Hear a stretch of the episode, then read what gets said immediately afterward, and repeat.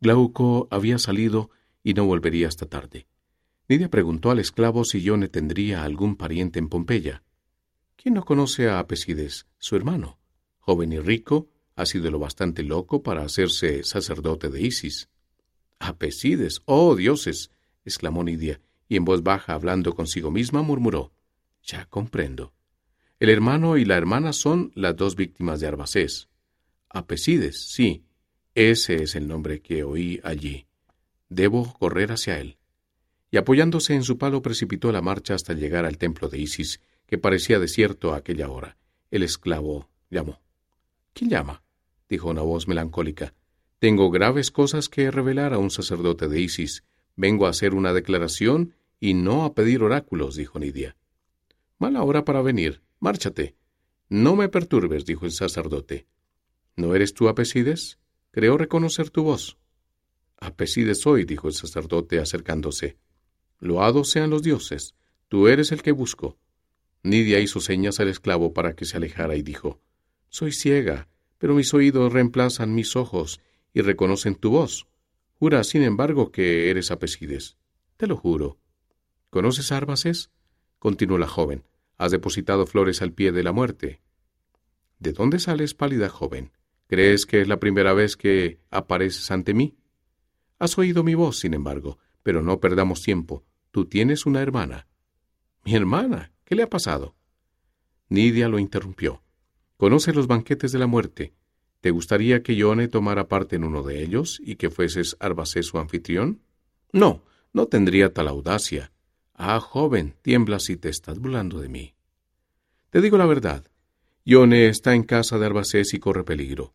Ya estás avisado. Adiós. Detente, exclamó el joven suplicante. No me dejarán entrar en casa de Albacés. Además, en ese laberinto me perdería. Te conduciré a la puerta secreta de esa infame casa. Te diré la palabra que la hará abrir. No perdamos más tiempo. Nidia despidió a su esclavo mientras Apesi descubría sus vestiduras con una larga capa.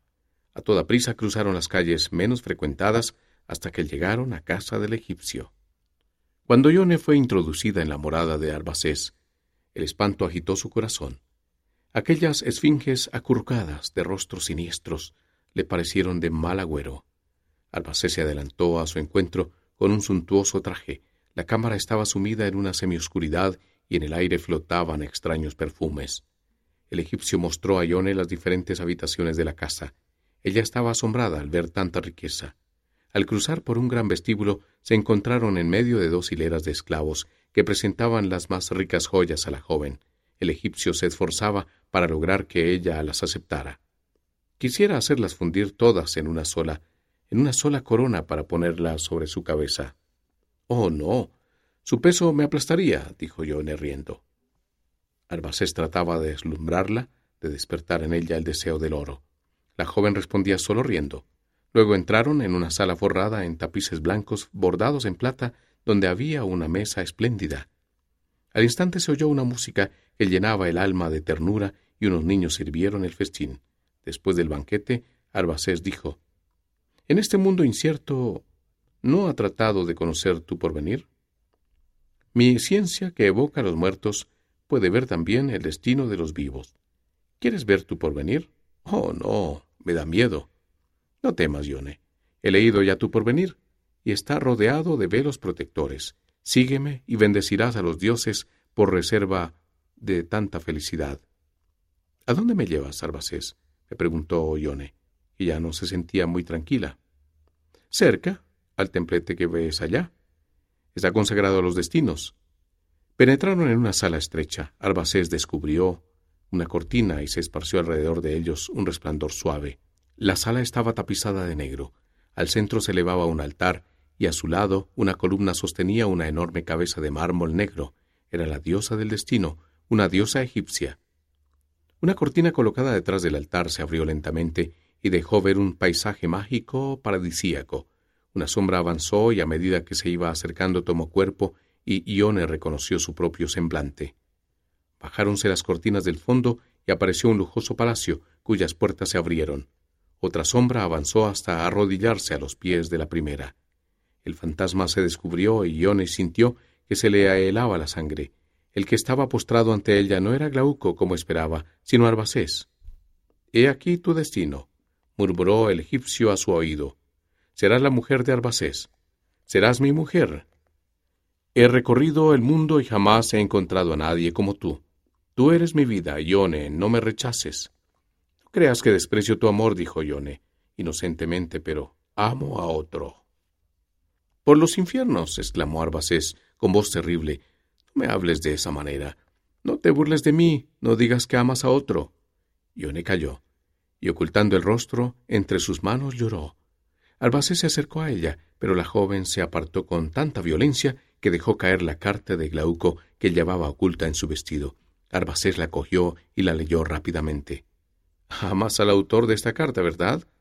preguntó con aparente calma, pero luego gritó, dominado por la cólera. Antes morirás que casarte con él.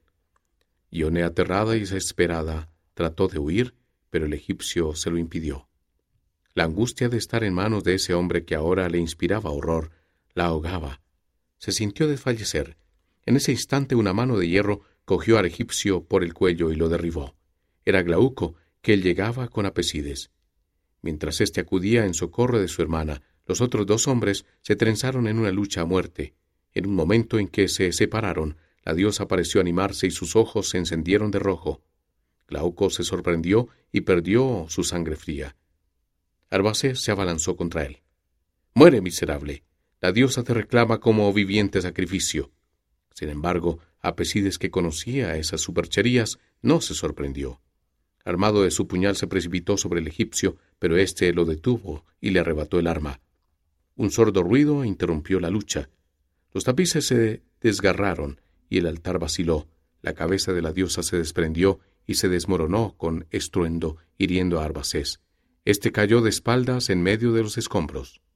Glauco cogió en sus brazos a Ione, y seguido de Apesides, traspasó el jardín y llegó hasta la puerta. Continuaba temblando y la gente huía. Después de sesenta años de calma, el terremoto amenazaba nuevamente a Pompeya con la destrucción y la muerte. Apesides y Glauco continuaron corriendo hasta que fuera de la casa, bajo unos árboles, encontraron a la ciega. Apesides en la reunión de los cristianos. Aunque solo eran las diez de la mañana, bajo un sol ardiente, una multitud repletaba el foro. Letrados, marineros, traficantes, mercaderes, ociosos y paseantes animaban el recinto que con sus columnas y escalinatas de mármol parecía un teatro. Un hombre de unos cincuenta años, vestido sencillamente sin esos adornos que tanto gustaban a los pompeyanos, permanecía aislado en medio del bullicio y observaba a la muchedumbre, su mirada se dirigía especialmente a aquellos que caminaban en procesión hacia el templo de Júpiter. ¿Quién es ese cínico? Preguntó un mercader que había advertido la presencia del hombre. Olinto, respondió un joyero, se cree que pertenece a los nazarenos. Esa es una secta abominable, exclamó otro. Dicen que cuando se reúnen para hacer oración empiezan sacrificando a un recién nacido. Ellos fueron los que incendiaron Roma en tiempo de Nerón, agregó el joyero. Olinto comprendió que era objeto de un examen. Echó sobre la muchedumbre una mirada de compasión y exclamó en voz alta Ciegos idólatras. La última conmoción de la naturaleza, ese terremoto que ha arremecido Pompeya, ¿no les ha advertido el peligro que los amenaza? ¿Quieren esperar que el juez supremo de los vivos y de los muertos los llame a su tribunal? ¡Ay! ¿En qué estado los van a encontrar el último día? Dicho esto, se alejó con paso tranquilo mientras la multitud lo insultaba. Envuelto en su manto, Apeside seguía con curiosidad todos los movimientos del cristiano. ¿Será también un impostor? se preguntaba. Olinto se acercó a él y lo saludó con bondad. La paz sea contigo. La paz, exclamó el joven con tan triste acento que Olinto se conmovió. Este saludo, amigo, repuso, encierra todos los bienes, sin virtud no hay paz. La paz es la sonrisa del alma. Que la paz sea contigo, repitió. Ay, suspiró Apesides, aquí no podemos hablar, añadió viendo que la gente se extrañaba al ver juntos a un nazareno y un sacerdote de Isis. Vamos a la orilla del río. En aquella soledad estaremos bien. Cuando llegaron a orillas del Sarno, Olinto preguntó, Desde que te alejaste tan bruscamente de mí, ¿has sido feliz? Soy un miserable y estoy desesperado respondió Apesides con amargura. Siempre he soñado con la virtud y, al buscar la verdad, he sido ministro de la mentira.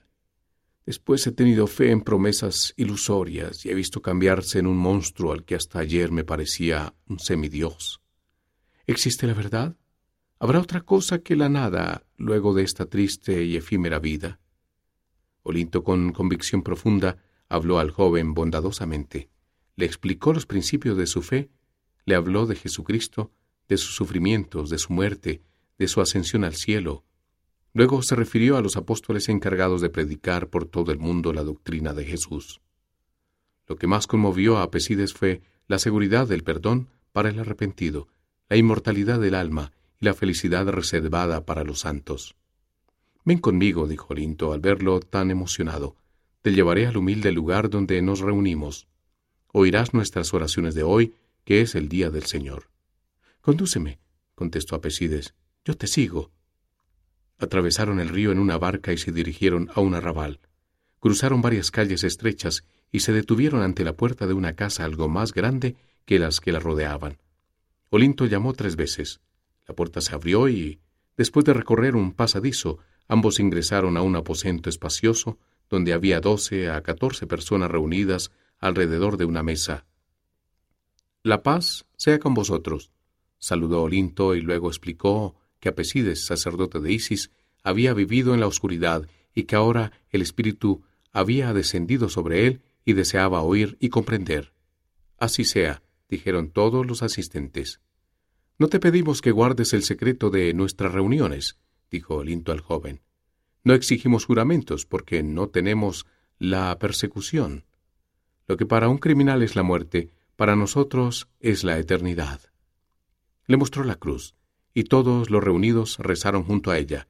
Leyeron escrituras y, cuando concluyeron, entraron a la sala varios niños, a quienes Olinto recibió con gran cariño.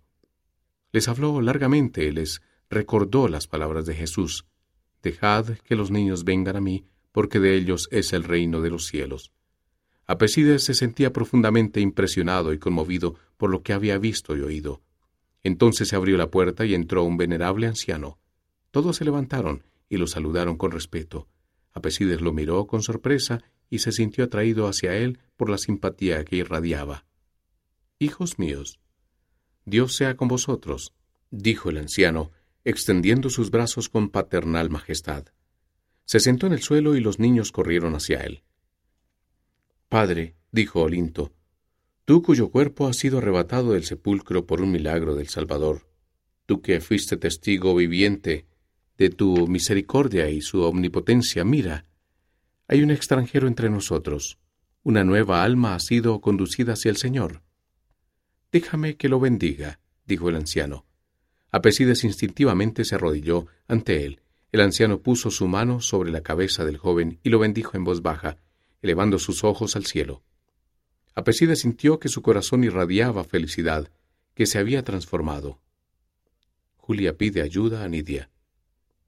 Ione ya no ocultaba el amor que sentía por Glauco. Habían fijado su casamiento para el mes siguiente y, mientras se acercaba la fecha, los días transcurrían felices para ellos. Albacés, por su parte, se reponía lentamente del golpe sufrido durante el terremoto. Habría dejado tranquilos a los jóvenes, pero preparaba con impaciencia su venganza. Nidia, que vivía junto a Ione, era feliz pero también sufría. Ella amaba a Glauco y por eso sus sentimientos hacia Ione variaban de hora en hora. La quería porque era buena y porque Glauco la amaba, pero por esta misma razón a veces sentía que la odiaba.